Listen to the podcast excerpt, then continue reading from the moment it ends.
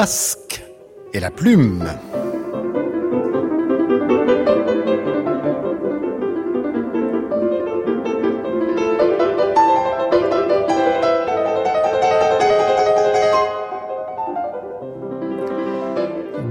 Bonsoir à tous, bienvenue en public, notre fidèle, formidable public au studio Charles Trenet de la Maison de Radio France pour un masque et la plume consacré ce soir à l'actualité du cinéma avec les vieux fourneaux de la critique, Daniel Eman. Oui, bah oui, Oh, bah oui. Bah oui, forcément. de bande à part, Xavier Le Harper, qui a quelques cheveux blancs, euh, de septième obsession, euh, Nicolas Chalère de l'Obs, euh, et enfin Jean-Marc Lalanne, le plus jeune d'entre nous, euh, des Inrecuptibles pour parler de, des films de Lee Chandong, Spike Lee, Marion Vernou, Christophe Duturon, Nicolas Philibert, Alex Lutz et Camille Vidal-Naquet. Dans le courrier de la semaine, le moins qu'on puisse dire, c'est que euh, le poirier sauvage de Nouribil Djelan partage nos auditeurs. Ceux qui n'aiment pas, bah, c'est Madame Renée Ménagou qui est sortie au bout d'une heure et demie. Ennui, longueur des scènes, effet facile sur la campagne. Je ne comprends pas votre concert de louanges.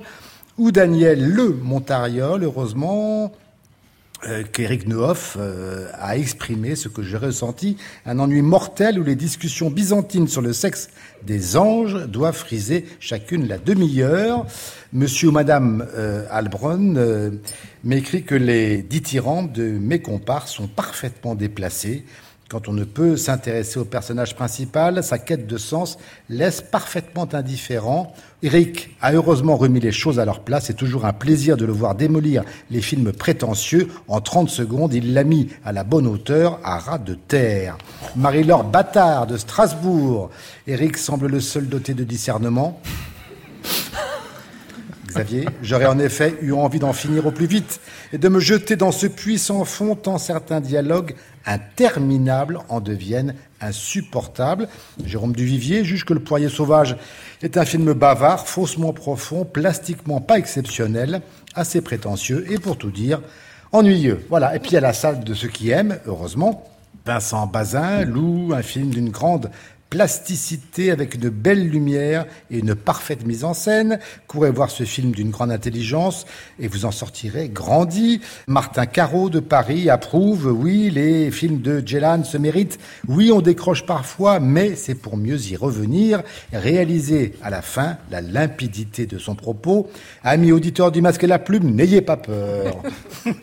Et pour Mick Labelle, eh bien, les 30 dernières minutes de ce film superbe trouvent leur justification.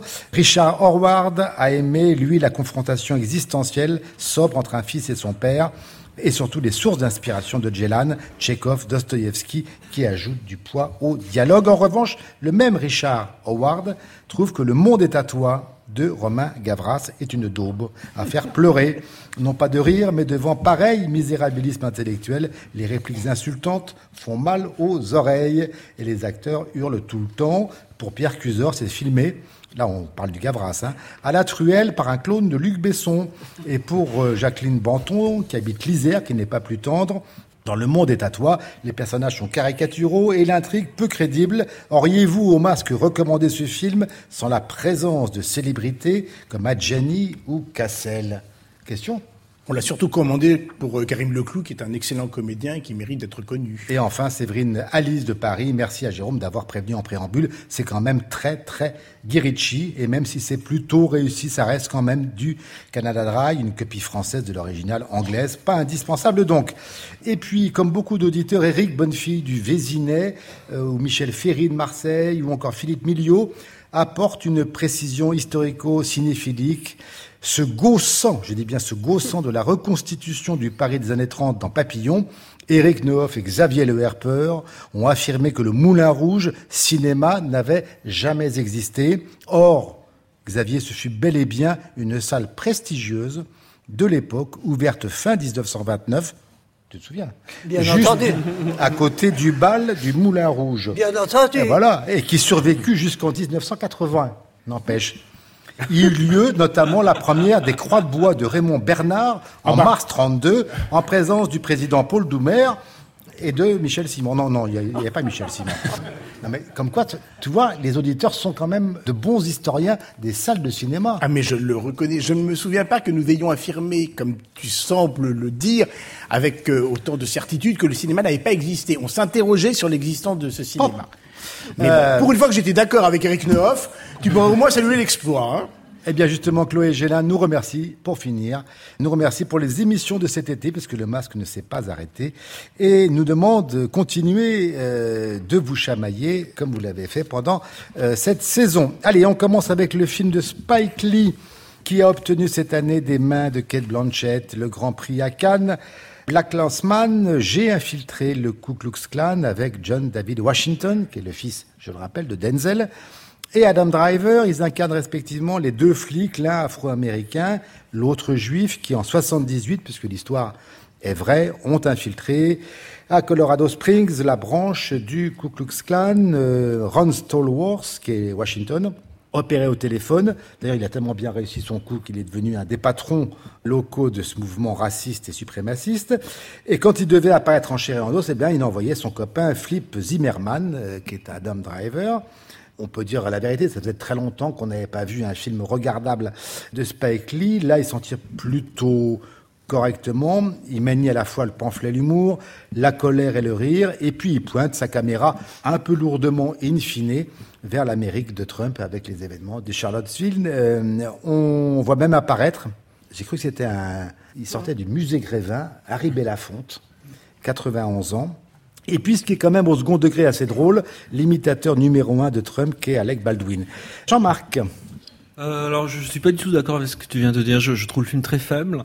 Euh, moi, et- j'ai pas été non plus. Euh, Oui, mais enfin, effectivement, ça fait un petit moment qu'on n'avait pas vu de film de Spike Lee très réussi. Pour moi, le dernier, c'est Inside Man, qui est un film de commande extrêmement Moi, virtuose. c'est Do the Right Thing, tu vois. Donc c'est Et ah oui, c'est encore il y a beaucoup plus longtemps. euh, Celui-là, je le trouve vraiment pas bien du tout. J'ai l'impression qu'on que ce qui, ce qui explique euh, le, le Grand Prix qu'il a eu à Cannes, c'est vraiment euh, une adhésion idéologique au film avec laquelle on ne peut être que d'accord. Mais je trouve que tous les procédés du film sont très très lourdingues. Euh, je trouve que le choix de la farce et de la caricature est très malencontreux et que du coup le film est aussi bas que la manière dont il caricature ses personnages. C'est-à-dire que je trouve que le film tape très bas. Ah oui, c'est pas forcément un violent bon calcul en fait de vouloir absolument ridiculiser sans rien leur laisser les personnages qu'on vise parce que du coup je trouve que le film se vautre dans une sorte d'extrême lourdeur et que en guignolisant les personnages qu'il veut attaquer en les, il les rend presque inoffensifs et du coup je trouve que comme satire politique comme un Mm. pamphlet politique même le film est assez euh, inopérant parce que beaucoup trop grossier dans ses procédés. Et en plus moi je le trouve assez peu efficace comme comédie. C'est-à-dire que je trouve que c'est tellement énorme les, les, les ressorts comiques que ça ne me fait absolument pas rire. J'étais vraiment navré que Spike Lee qui a fait des films comme assez forts euh, notamment The Right Thing évidemment se vautre comme ça. Xavier? Je suis assez d'accord avec ce que vient de dire Jean-Marc, d'autant plus qu'il a, il a adapté donc le livre Ah oui, vous êtes, de... vous êtes euh, très dur, donc l'un et l'autre. Oui, parce qu'en plus, Jean-Marc a doublement raison. Déjà, effectivement, en termes de cinéma, cette caricature est inopérante et, et, et du coup, c'est pas intéressant parce que le Ku est quand même beaucoup plus menaçant que ces espèces de pantins qu'on voit venir de partout. Et quand j'ai lu le roman, le, enfin le livre plus Oui, parce que c'est de mémoire, des mémoires de l'inspecteur Ron a- Absolument, qui, vient d'être réédité chez Autrement. Et le film est contenu dans les 20 premières pages où il raconte effectivement comment il est arrivé avec sa coupe afro de 2 mètres d'envergure et comment on lui a posé une minuscule casquette sur la tête et qu'il avait l'air ridicule. La première partie, on dirait un peu les drôles de dames version quoi. Il arrive, euh, il a plein d'ambition, puis on lui confie des dossiers à ranger, il y a des poussiérés. Mais en même temps, ce que raconte le bouquin, c'est la manière dont dans les années 70, le Ku Klux Klan a essayé de revenir au premier plan, idéologiquement, avec une espèce de façade comme ça de respectabilité, comment ils ont réussi à infiltrer beaucoup de mouvements. Les mecs sont pas des imbéciles, ils sont vraiment des gens dangereux, ce sont des gens qui possèdent des moyens à la fois techniques, Et intellectuels. tu trouves que le film dit le contraire de ça Oh bah c'est des imbéciles, c'est quand même des grossiers Ils personnages, qui est sont pas fins, on les voit venir à 8 km, enfin tout ça sert des scènes de comédie qui sont un peu La plus réussie c'est la première, pour une fois je pourrais raconter non pas la fin mais le début, c'est Alec Baldwin Oui. qui s'essaye, il y a un discours idéologique, mais même là c'est trop long, il y a des plans de coupe qu'il aurait vraiment fallu euh, opérer ça sur n'est- ça compréhensible que si on sait ce que fait comme imitation Baldwin. Alec aussi, hein. Baldwin, voilà, euh, imite depuis élections, Donald Trump au Saturday Night Live, et il est absolument brillantissime dans Il est très drôle. Il est très très drôle. Et là, avec des images derrière lui en noir et blanc, il sait ça, il y a un discours raciste, mais déjà respectable. Le cœur du film est là, c'est-à-dire qu'on on sent qu'il il corrige des mots, il essaye d'avoir des mots un peu moins forts, un peu moins violents, parce qu'effectivement à cette époque-là, Luc Besson a essayé de revenir. D'ailleurs, Papa Trump y était, hein, cette grande époque, donc il faut un petit peu le rappeler. Bon. Et après le film, moi, à la fin, je suis beaucoup plus violent que toi. Je trouve ça d'un opportunisme douteux. Raccorder Char- bah- Charlottesville, Oui. après cette comédie qui donne l'impression d'être un pilote de série télé c'est pour lourd. Oui, Netflix. ça rend un peu anecdotique tout ce qu'on a vu avant, quoi. C'est ça. C'est le problème, c'est vraiment le, le deux poids deux mesures. Vas-y, mais prends la parole. Et J'adore Ah, que tu... Non, mais vas-y. Non, mais j'essaie. Pardon. Nicolas Chaleur, c'est ça. Et Daniel aussi, quand même.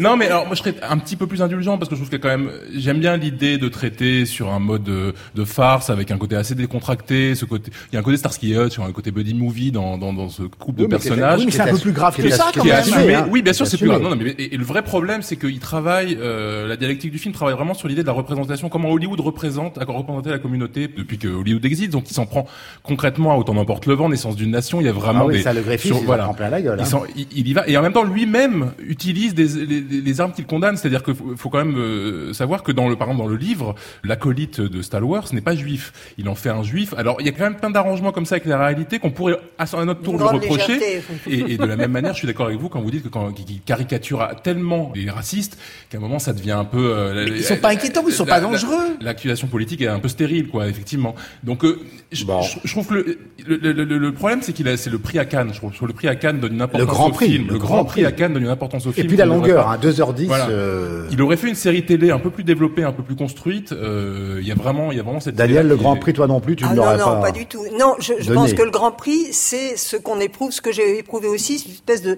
de soulagement. Enfin, Spike Lee fait un film. Et quand même, qui reste euh, relativement estimable. Alors c'est vrai que l'histoire est tellement forte, l'histoire vraie Mm. est tellement énorme, qu'elle pouvait être traitée comme elle s'est déroulée et pas en effet dire oh, oh, on peut aussi rigoler. Alors effectivement, c'est tellement pas jamais dans la nuance, jamais. Alors effectivement, le flic euh, Black évidemment a une petite amie qui est au Black Power. Alors il faut, évidemment avoir des plans de, du Black Power, mais très doux, très doux. Le Black Power ça a toujours été d'une douceur infinie. Hum, hum, hum, Oui, oui, plus ou moins.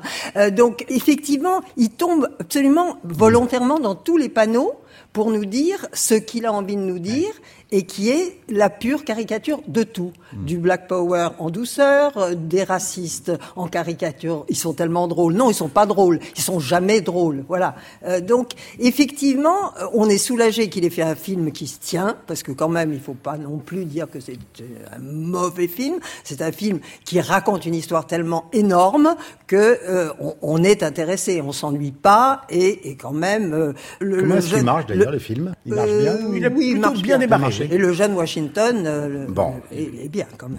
Eh bien, c'est Black Clansman de Spike Lee. Est-ce qu'il y a des réactions sur ce film euh, dans le public Non. Autre film de, qui était à Cannes et qui, lui, en revanche, est reparti honteusement en bredouille. Je dis honteusement parce que c'est aux grandes dames du masque et la plume quand on a fait l'émission en direct euh, ce jour-là. Eh bien, c'est Burning du coréen Lee Chandong, un film de 2h30 adapté d'une nouvelle de Murakami, elle-même inspirée de l'incendiaire de Faulkner.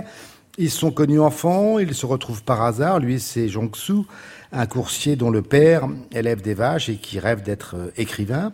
Elle, c'est Amy, qui excelle dans la pantomime. Elle doit partir en voyage et elle lui demande de s'occuper de son chat. Enfin, de son illusion de chat. Quand elle revient, c'est pour lui présenter Ben, qu'elle a rencontré en Afrique. Ben, c'est un drôle de personnage, une sorte de Gatsby coréen, euh, à la fois mytho, pyromane, qui roule en Porsche, comme Xavier, et dont le passe-temps favori consiste à brûler les serres en plastique. Ce que tu ne fais pas, je crois, toi. euh, J'ai arrêté. T'as arrêté. Mais après arrêté. un long traitement. T'as eu, t'as eu une grosse tendance. Hein Ouais, oh là là. Quand on disait euh, serre en plastique, t'étais violent. J'étais, non, j'avais des pulsions. hein. Et ils vont former un étrange trio avec cette scène d'anthologie où Amy euh, danse nue devant ces deux hommes sur la musique d'ascenseur pour l'échafaud. La fin, évidemment, même Daniel ne va pas la raconter. Comme si. Non, mais j'aime bien faire trôner un peu Ah la, culpabilité. Euh, Burning, très grand film, non Nicolas? Euh, alors, je, je, moi, je, je, suis un peu déçu, j'avoue. Alors, bah, je, je considère Lee Chang-dong comme un des très grands réalisateurs coréens. Ça, Et- Quand on fait ce préambule-là, Oui, en c'est général, ça annonce le voilà. C'est comme le supplice du pain, là. Ça commence bien, ça finit mal. là. Non, non, mais je, je, je trouve que tout ce qui, alors, il a toujours, c'est toujours les mêmes, il, il- c'est toujours les mêmes thèmes. Il y a- et moi, j'aime beaucoup la première partie du film, c'est-à-dire que dès qu'il filme la, le personnage de, de Jeo Jong Seo, qui est la jeune femme, et qu'il euh, filme ce triangle amoureux où on ne sait, où on ne sait, où il où il y a des non-dits, on ne sait pas trop ce qui, ce qui se trame. Euh, il y a toujours, il y a ce rapport toujours, cette attention- le- le- la question de l'attention au monde, qui est très belle. Où, où est-ce qu'on trouve la poésie dans, dans notre quotidien? Où est-ce qu'est l'art? Parce que faut, faut Oui, comment on la, comment on l'invente aussi. comment on l'invente? A cette scène où elle mange une, euh, une je sais plus, une mandarine, ou Oui. une- elle est extraordinaire, évidemment qui n'existe pas. Voilà, puisque c'est la pantomime. Mais Marceau n'a plus qu'à aller se rhabiller. Hein. Voilà, tout ça, je trouve ça, je trouve ça très très beau. Mais C'est que il travaille l'ellipse, il travaille comme ça euh, euh, des, des moments flottants et, et, et, et Et qu'est-ce il y a qui une sensualité. alors, je trouve que la deuxième partie du film, qui va plus dans un thriller, est plus dans le polar là. Oui. de la lutte des, sur un thriller sur la lutte des classes, sur les rapports de, de classe en, en Corée. Je trouve qu'il y a un volontarisme dans le scénario, moi, qui me gêne et qui est en total contraste avec la, la finesse de la mise en scène et la finesse qui se joue au début.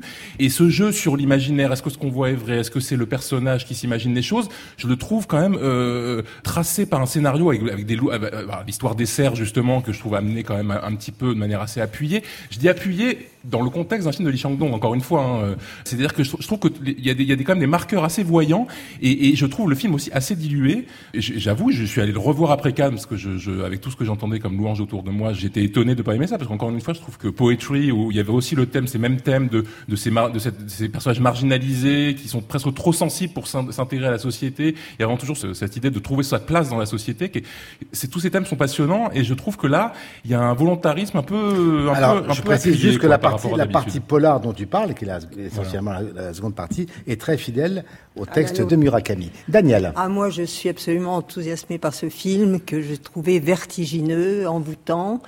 Oui, d'accord, le héros est écrivain ou se rêve Non, il écrivain. se rêve Il se rêve écrivain. Il se veut écrivain. Et c'est une piste, évidemment, que le film en fil rouge très discret suit. C'est-à-dire qu'il se passe beaucoup de choses. Et se passe-t-elle ces choses? Et les voit-on comme elles se passent? Effectivement, cette jeune femme, elle demande en effet euh, à ce garçon de garder son chat.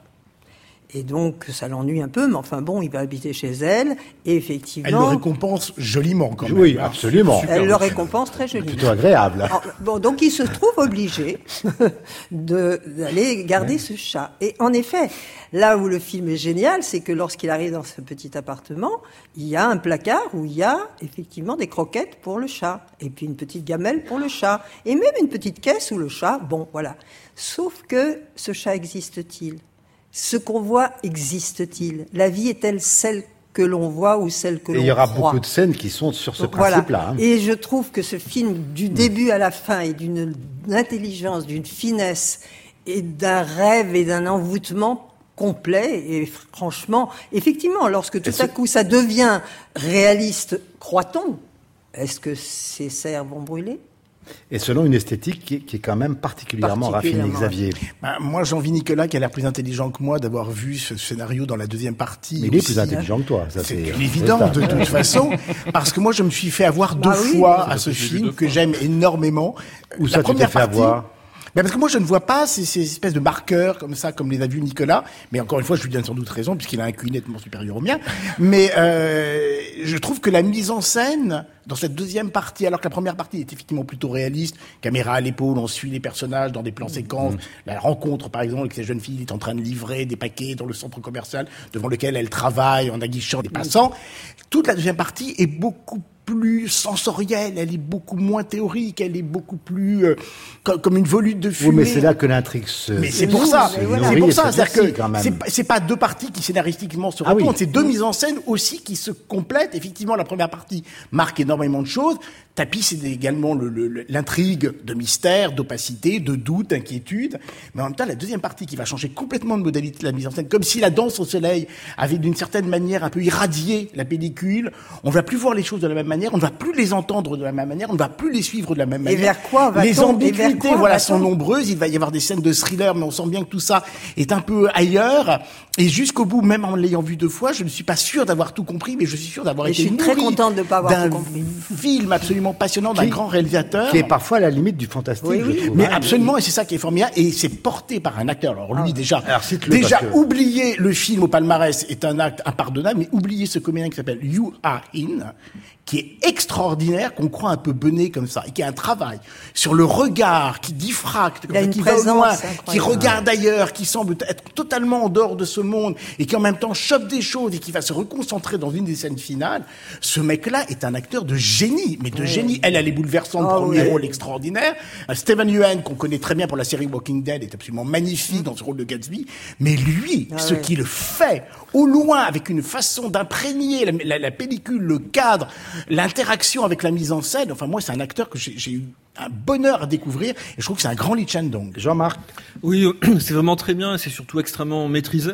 Et maîtrisé aussi bien au niveau de la conduite du récit, le film aurait vra- vraiment pu avoir le prix du scénario, mais aussi le prix de la mise en scène. Parce que c'est vraiment un modèle en termes à la fois d'efficacité et de mystère. C'est-à-dire que effectivement, il, y a, il, y a- il- il manipule le spectateur, il, il réussit vraiment à nous captiver tout de suite alors qu'il se passe au début presque rien. C'est c'est tout de suite euh, haletant.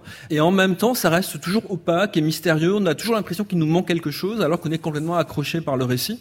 Donc euh, je pense que c'est peut-être son, son meilleur film. Enfin, il, est- il a vraiment atteint euh, une forme d'accomplissement de, de son cinéma. Ça fait un peu penser à une sorte de Claude Chabrol asiatique, à la fois sur la question. euh, oh, les de- plans de Claude Chabrol étaient moins sophistiqués que... que- alors peut-être il compensait par, peut-être par le fait qu'il avait plus d'humour.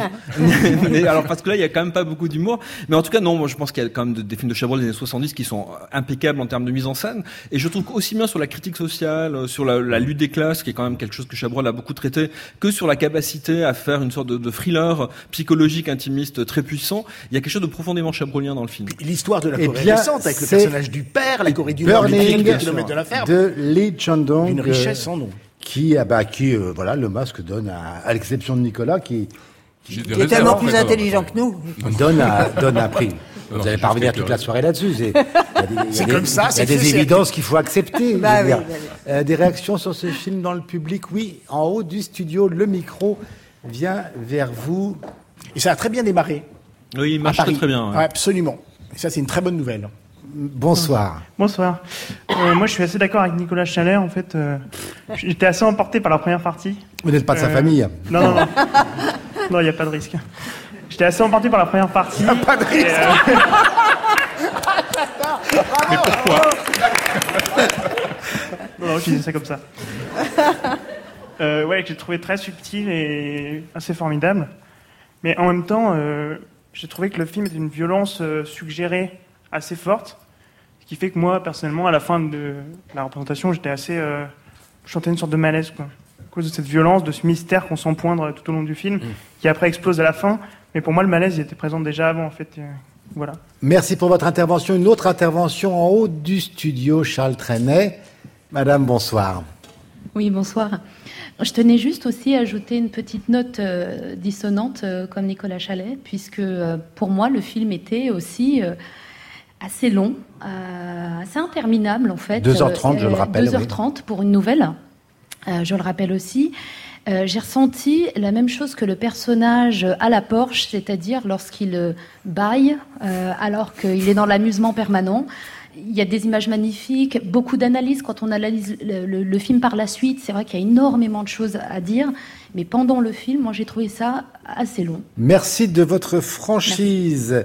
Il s'agissait donc de Burning de Lee Chandong. Bonne surprise, là je parle en mon nom, là, de la semaine. Eh bien, parce que je m'y attendais pas forcément, c'est Guy d'Alex Lutz avec Alex Lutz, Tom Dingler et Pascal Arbillot et Alex Lutz qu'on ne présente plus. Ce n'est pas la Catherine de Catherine et Liliane sur Canal, c'est ici Guy Jamais, un chanteur ringard ayant eu son, son heure de gloire dans les années 60 jusqu'à 90, et puis ayant eu aussi un AVC. Il sort un album de reprise, il fait une dernière tournée, et il accepte qu'un jeune documentariste, Gauthier, euh, cet homme euh, d'Ingler, le suive, le filme, sans savoir que c'est en réalité son fils, dont évidemment il ignore l'existence. En chemin, on croise Julien Clerc, Dany, Nicole Calfan en attachée de presse, Marina Hans en chanteuse, euh, Nicole Ferroni, Alessandra Sublet et même Michel Drucker. Euh, Lutz, alors chacun évidemment lui prête Un visage qu'on connaît ou pas. Euh, moi, je le vois entre la, c'est la tête de Guy Bedos qui me rappelle en même temps le chanteur Daniel Guichard. Vous voyez, c'est, c'est- il y a un juste, il y a un peu de. Daniel Guichard quand Oui, même, oui, non c'est juste. En tout cas, ce que je peux vous dire, c'est que comme dit jamais, eh ben, on voit que Lutz sait monter à cheval. Et là-dessus, je suis, j'ai un œil de lynx, si j'ose dire. Et il le monte euh, vraiment bien. Euh, voilà. Euh, non, c'est vraiment une surprise. Euh, je m'y attendais pas. Euh, Xavier. Eh ben moi j'étais comme toi, je ne m'y attendais pas, j'avais beaucoup d'espoir, même si le précédent film, le premier film d'Alex Lutz, dont le titre m'échappe, avait été très décevant. mais c'est talent vrai de mes amis. Le talent de mes amis. Merci beaucoup Nicolas Chaleur, définitivement beaucoup plus intelligent. Euh, Non, ou il, a alors, il a les références. Oui, les oui, puis là, ces notes, elles sont Ah mises à jour, ah alors que moi, oui. effectivement, j'ai rien du tout. Euh, et quand le film a commencé, je dit bon, un capital sympathie immédiat. Euh, moi, j'y vois un mix entre Michel Sardou, Patrick Ah, Juvet, toi, plutôt- ah oui, un un peu clo-clo. Oui, oui. Un peu de clo-clo. Ah oui, il y a un petit peu de clo-clo, même il y a une scène savoureuse où il range ses 45 tours, il dit mais pourquoi j'en ai un de clo-clo? Il chantait du nez, c'était insupportable, j'aimais pas du tout ce qu'il faisait, puis un jour il a voulu changer une ampoule, ce qui est quand même très très drôle et pas très gentil, donc tout à fait de mon goût. Et pendant les dix premières minutes, je me suis dit mais ça va pas tenir, c'est un sketch, c'est un postulat, comment le réinventer Et en fait, il le réinvente. Et j'ai revu le film avec justement le plaisir de savoir qu'il allait jusqu'au bout de sa réussite. Donc j'ai encore plus apprécié son travail très délicat de direction d'acteur, de mise en scène, de reconstitution. Et puis lui, des parce que ça n'est- 70. ça n'est pas que du Lui- grimage. Ah non, pas du tout. Il compose un vrai Il y a, personnage. il y a un vrai personnage. Les silences même sont éloquents. Et puis, trouve. il aime les comédiens, il ne vole la vedette à personne. Il partage l'écran avec une, une générosité absolue. Marina Hans, quand Ils veulent même. quand même la, la vedette un peu à Alessandra Sublet, sans difficulté. Oui, mais j'aime bien. Alessandra. Mais un clip avec Marina Hans, genre Peter et Sloan, où il a une moustache qu'à aucune époque il n'était possible de porter, et elle géniale avec une perruque choucroutée, c'est une apparition de deux minutes, et c'est une apparition qui est très drôle d'abord, et puis il se passe toujours quelque chose, un deuxième temps à l'intérieur des séquences comiques, une mélancolie qui arrive, une nostalgie, une délicatesse. Pascal Arbillot, qui est une comédienne que j'aime beaucoup, qui arrive avec ses deux petits chiens chihuahuas ridicules dans le hara, Mais qui- donc il joue la femme. qui joue enfin, la femme, voilà. On se dit bon, bah, elle va- ça, ça va être la, la, la blondasse pétasse, un peu idiote. Et puis finalement, elle a une vraie personnalité. Il se dégage quelque chose. Nicole Calfon est radieuse, elle est belle.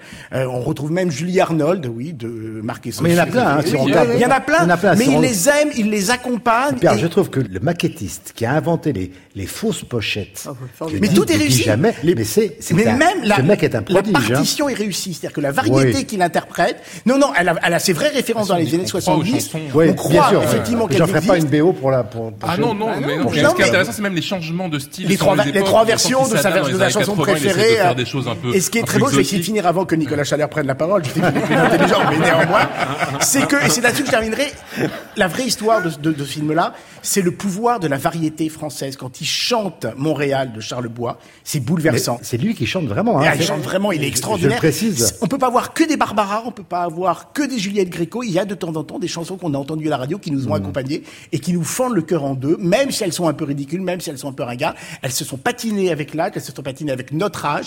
Et je trouve que c'est un hommage à cette variété française, incarnée par Mylène Farmer, bien Daniel. évidemment. Oh, oh, non, non. Ben, j'en ai profité, Tu peux- là. Tu pouvais Oh, terminer oh, sans. non. C'est Tu pouvais non, citer sans la. J'attendais que tu me Oh, non, la version non, non. rien. Oh, Donc je non. fasse tout, moi, Tu ici. T'as hein. tout gâché. Tu vas pas euh, mon non. émission. Daniel, ma question est très, sérieuse. Tu as bien connu les chanteurs de cette époque-là. Non, non, mais Non, ma non, question non. est sérieuse. Là, je voudrais savoir. Et si- Fréhel, elle était comment, Non, Fréhel arrêtez, non, mais Oh, fais pas pour une fois, je pose une question sérieuse. Non, mais c'est vrai. Est-ce que ça te semble fidèle à ce qu'ont été euh, les chanteurs non, des- seulement, non seulement ta question est tout à fait pertinente, mais l'homme de ma vie, Oui, mon mari, qui s'appelait Jean Berthelin, était chanteur et musicien, et il était de Et cette époque-là, évidemment. de gros succès. Et donc, effectivement, j'ai connu tout ce que Guy Jamais connaît, c'est-à-dire le succès, et puis le moins succès, et puis le vieillissement, et tout ça est d'une d'une authenticité sans jamais de mépris, sans jamais d'ironie. Il y a même de l'émotion, je trouve. Et c'est pour moi, c'est un film qui est en même temps, c'est à la mode, qui est drôle et quelquefois amer, qui est cruel et nostalgique, et qui est ringard et superbe. Et il réussit ça.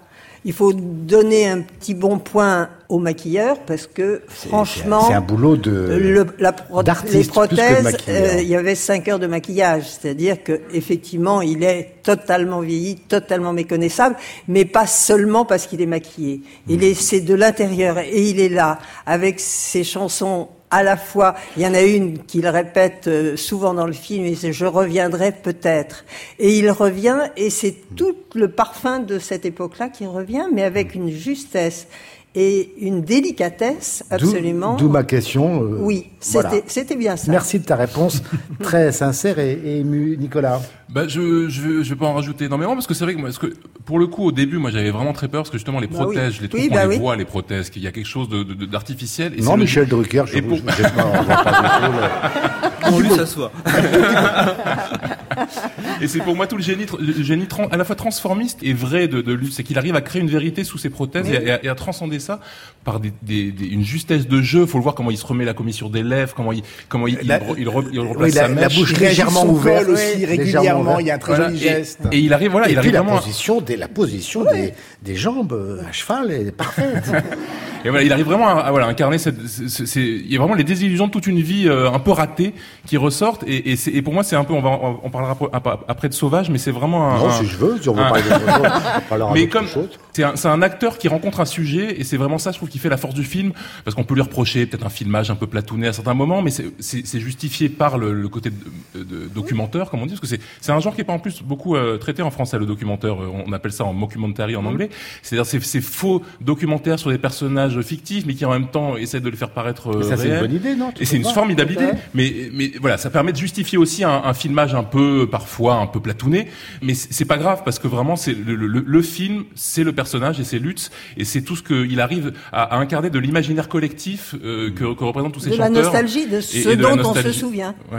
Ouais, je dirais même que la réussite, c'est de faire exister deux personnages. Il y a le personnage de, de Guy Jamet. Effectivement, on sait qu'il est très fort. On le sait même dans Catherine, en fait, pour euh, effectivement construire un personnage sur un déguisement et en même temps de le nourrir de l'intérieur, qui fait que finalement on voit plus le déguisement, mais qu'on voit une vraie complexité humaine euh, à l'œuvre. Mais outre que Guy Jamet est très réussi, je trouve que le personnage du fils qu'on ne voit jamais, Oui. puisqu'il est toujours hors champ, en même temps existe et que cette dimension de refiliation d'un fils qui cherche son père, elle est très réussie. Et la surprise du film, c'est que c'est vraiment à peine une comédie. C'est parfois drôle, mais c'est plutôt euh, presque un mélodrame, en tout cas vraiment un drame familial extrêmement euh, que, que Lutz prend Oui, absolument au Ne sérieux. le dis pas trop parce que sinon les gens n'iront pas. Il faut- c'est quand même, il y a quand même le- aussi. Ah, moi, je pense que le point Le fort, matériau d'une davantage que le film comédie, soit quand même. touchant. Euh, que, que drôle et parce que même dans la, dans la manière dont il pastiche la variété des années 70 et 80, il le pastiche sans la parodier. Non, On sent ça. vraiment qu'il a été un enfant téléphage qui a adoré ces images et il les régurgite avec une vraie affection. Et donc moi je trouve le- surtout le film très émouvant. Moi, j'étais triste pour toi parce qu'à aucun moment il ne rencontre Chantal Goya. Je pensais que ça allait, qu'on aurait cette rencontre-là, mais malheureusement. Euh, oui, voilà, bah, je suis content parce qu'on est tous à peu près du même avis. Et la bonne surprise de la semaine, c'est Guy euh, d'Alex Lutz. Est-ce qu'il y a des réactions sur ce film? Non, pas encore. Si, une réaction. Bonsoir. Euh, moi, je l'ai vu cet après-midi. Euh, J'ai trouvé le film sur deux points. Je suis encore dans l'émotion. Il est bouleversant et virtuose. Il est bouleversant parce que ça n'a pas été dit si par Jean-Marc parce que le film est tourné du point de vue d'un fils qui regarde son père. Et le père, euh, grosso modo, euh, l'essentiel du film va ignorer euh, ces- cette paternité. Donc, enfin, j'ai trouvé ça vraiment bouleversant. Le, ce, ce rapport au père, c'est exceptionnel. Et le côté virtuose, dans les scopitones, dans les reconstitutions, il y a des mises en abîme qui sont démentielles. C'est-à-dire que non seulement il fait des citations des variétés des années 70, donc il y a des citations évidemment à Claude François, d'autres d'Herbert Léonard, notamment le tube érotique, c'est vraiment du pur Herbert Léonard.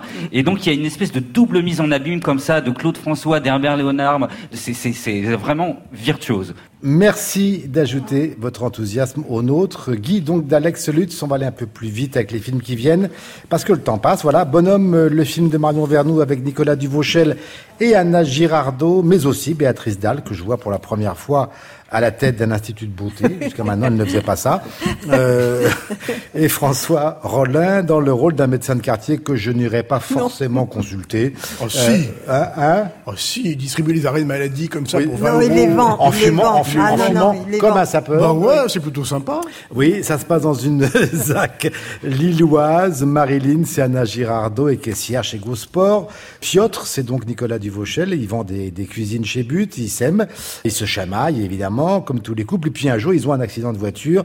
Euh, Marilyn conduisait. euh, elle s'en sort bien. Mais Piotr euh, subit un traumatisme crânien. Et quand il sort de l'hôpital, eh ben, il va pas bien. Hein.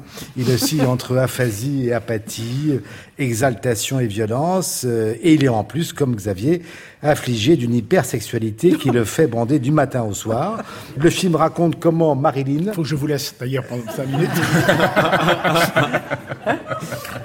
le film raconte comment Marilyn va l'aider à recouvrer une existence presque normale et même offrir euh, ça c'est la fin du film, enfin presque la fin, à ses copines dans le besoin, son compagnon, très pic, euh, dans le rôle euh, cul par-dessus tête, au sens propre, eh bien c'est Duvauchel, que j'ai trouvé épatant. Girardot, dans un rôle plus sacrificiel, euh, très bon aussi, un couple euh, qui ne parle plus vraiment la même langue, mais qui reste soudé, Xavier, à jamais, n'est-ce pas? Moi, j'aime beaucoup, beaucoup, beaucoup ce film. Que je l'ai regardé en me disant, est-ce qu'elle va réussir à s'en sortir? Est-ce qu'elle va réussir à aller jusqu'au bout? Non seulement elle va jusqu'au bout, mais en plus l'écriture, tu l'as très bien résumé, et il manque un truc très important.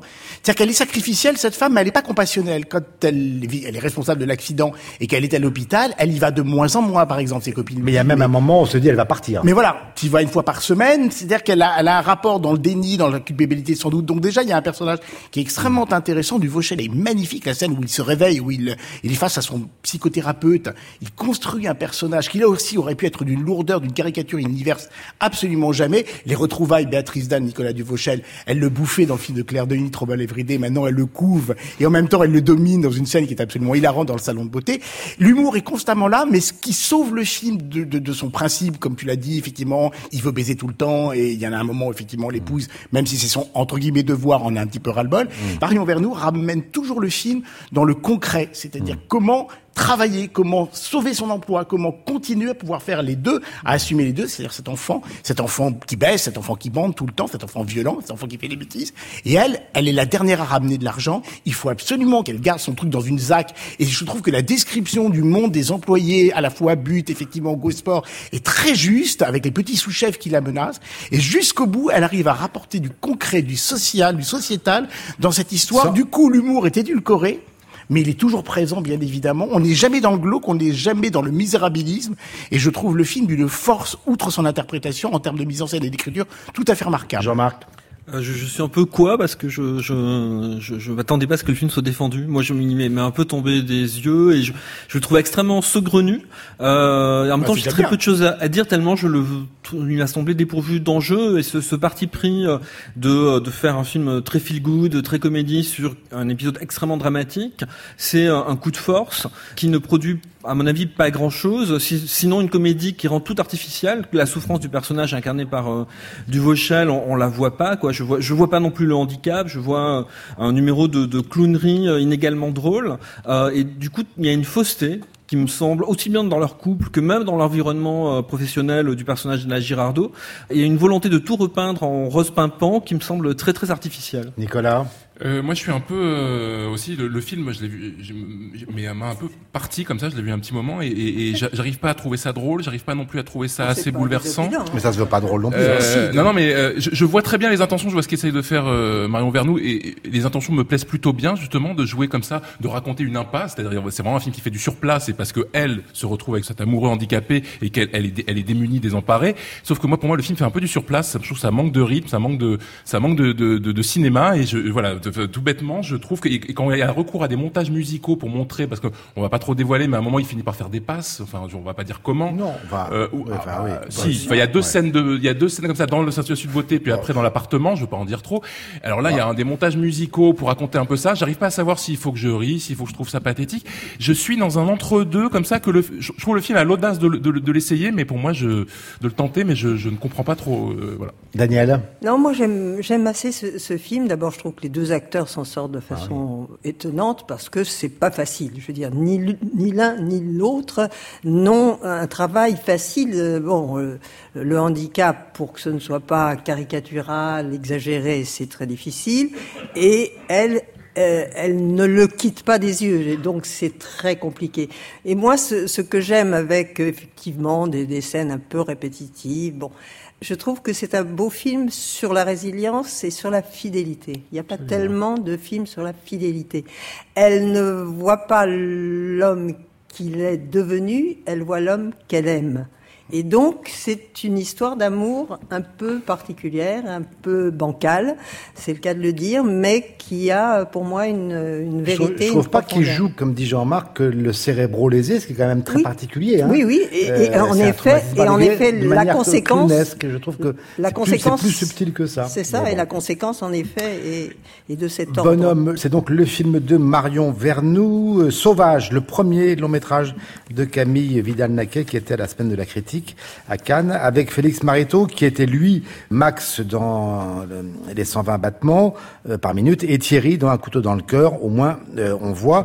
Ici, il est donc euh, Léo, un homo drogué de 22 ans, euh, qui a le visage tuméfié, le corps très abîmé et qui se prostitue tout en cherchant l'amour, qui accepte d'embrasser mais qui refuse de donner son prénom, qui se vend à des jeunes comme à des vieux. Le film est cru, rythmé par les visites médicales de Léo. Évidemment, on pense forcément à l'homme blessé de Chéreau et aussi au cinéma de Pasolini. Dites-moi pas trop longuement si ce film vous a plu, Nicolas.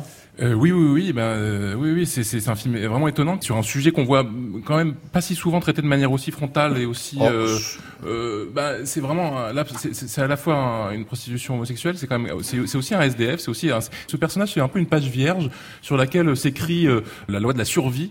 Et ce que je trouve beau, c'est vraiment, ce- c'est, c'est le- la rencontre, en- comme on disait bah, sur Guy tout à l'heure, d'un, sujet et d'un- et, et d'un acteur.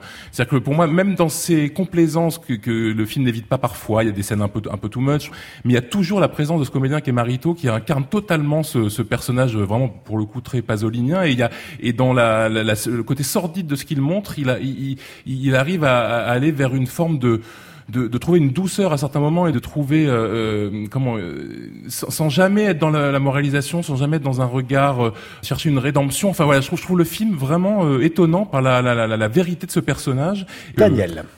Bon, ce garçon sans passé, sans futur, euh, j'arrive pas vraiment à m'intéresser à ce qui lui arrive. Voilà.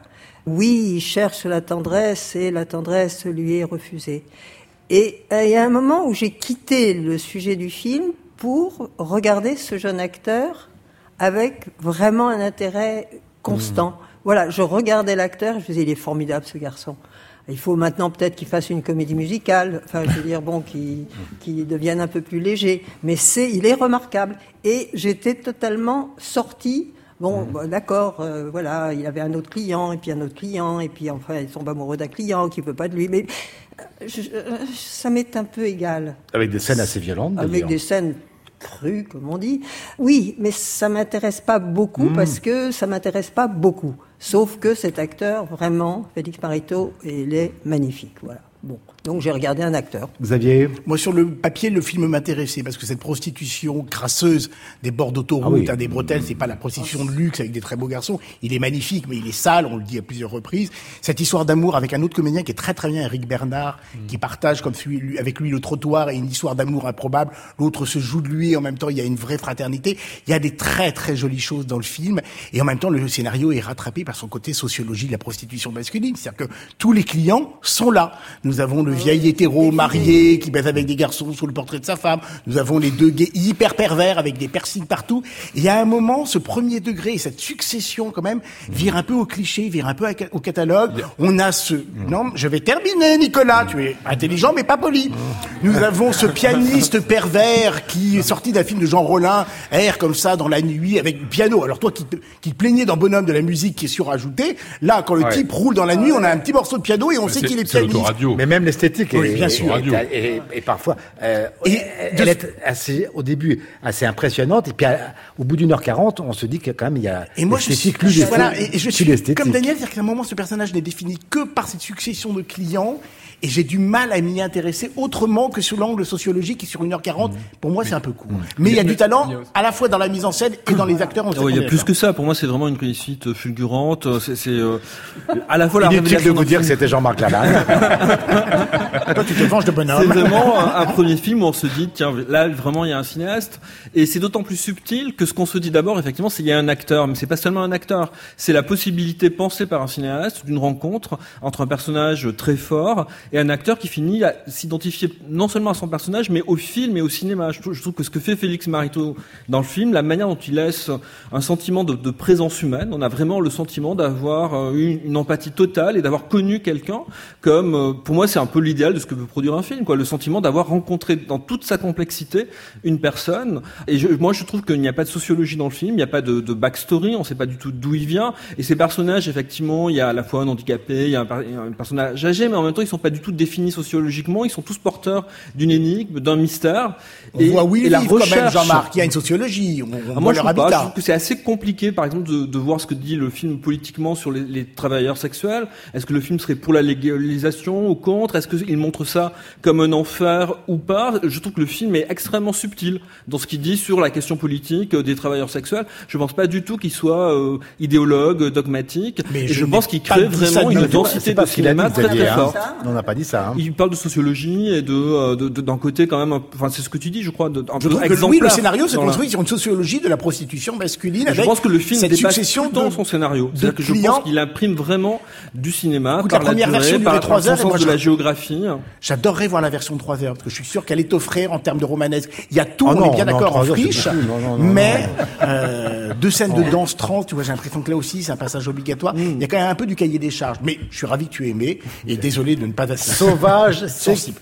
Le film de le premier de Camille Vidal-Naquet. Une petite poignée de minutes. Vous me dites ce que vous pensez des Vieux Fourneaux, qui est l'adaptation pépère, vous le savez, par Christophe Duturon de la BD sur le troisième âge, qui compte quatre albums de Lupano et, et Coé, avec la crème des, des Vermeils, Pierre Richard, 84 ans, Eddie Mitchell, 76 ans, Roland Giraud, également 76. Voilà, euh, trois amis d'enfance qui vont partir pour l'Italie suivi par la petite fille d'Antoine qui est Alice Paul et qui veulent empêcher Antoine, c'est-à-dire Giraud, de commettre un, un crime passionnel 50 ans plus tard. Une opinion rapidement, euh, Jean-Marc C'est nul et gérontophobe, ce qui est très étrange. On pense dans le que c'est un film marketé pour un public senior Ah, je pas encore et qui donne une leçon de morale au troisième âge extrêmement désagréable.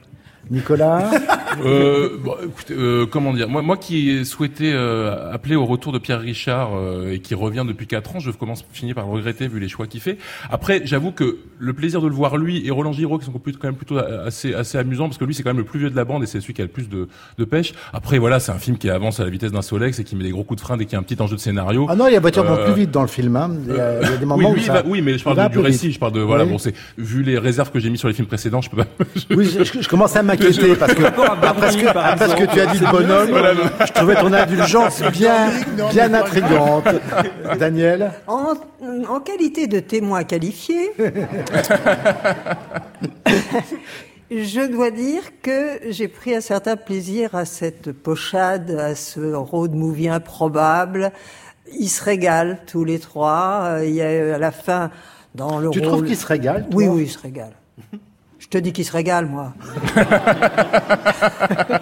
C'est fou ça. Et, Bah, c'était et quoi à les la salaires fin, dans euh, apparition sublime de Henri Guibet dans le rôle du méchant patron, Oui. brève mais sublime. Et coupable franch- de voilà. Et franchement, je trouve que, que dans ce film, qui est certes pas un chef-d'œuvre, la vieillesse ne fait pas son âge.